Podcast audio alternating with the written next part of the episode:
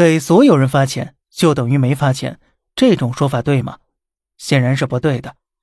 比如隔壁老王有一千万，你有一百万，我有一百块。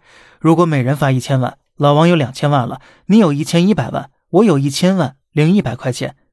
那么这样一来呢，你的资产从老王的十分之一变成二分之一了，差距缩小五倍；而我的呢，从老王的十万分之一也变成二分之一了，贫富差距缩小五万倍。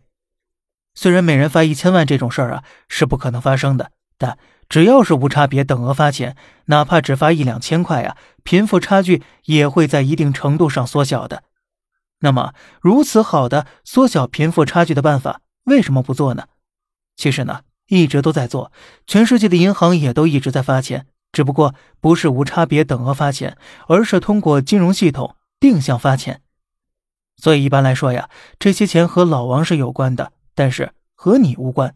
而且呢，不光你拿不到这些钱，你原本手中的钱还会被新发的钱不断稀释，搞不好最后啊还要倒欠银行几百万呢。那么为什么会这样呢？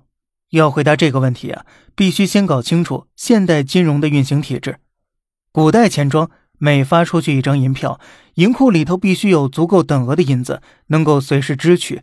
那现在的银行也是一样的，每发行一张纸币，或者是在账户里输入一串数字，同样需要有资产作为锚定物来保证资产负债表平衡，否则货币就会失去信用，沦为津巴布韦那样了。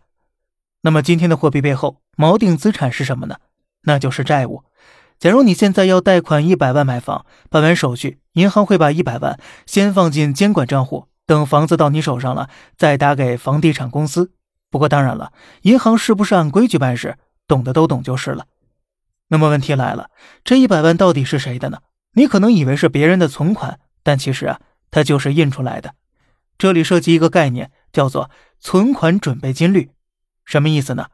假如我现在准备金率是百分之八，那么银行每收到一百万存款，最多只能贷出去九十二万，至少留八万给大家支取。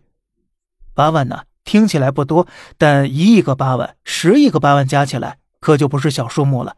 只要不是大家同时取钱呢，绝对是绰绰有余的。那么重点来了，现在几乎没人会使用大量现金了。这九十二万贷出去之后呢，拿到钱的那个人，不论他怎么花，也不论他付给谁，这九十二万始终都还是在各个银行账户之间不断流转。也就是说呀，这九十二万再贷出去的一瞬间，就变成一笔新的存款了。所以银行又可以继续把这九十二万的百分之九十二再贷出去了。如此反反复复带下去，最终究竟能带出多少钱呢？咱们下期呀接着聊。好了，这里是小胖侃大山，每天早上七点与你分享一些这世上发生的事儿。观点来自网络，咱们下期再见，拜拜。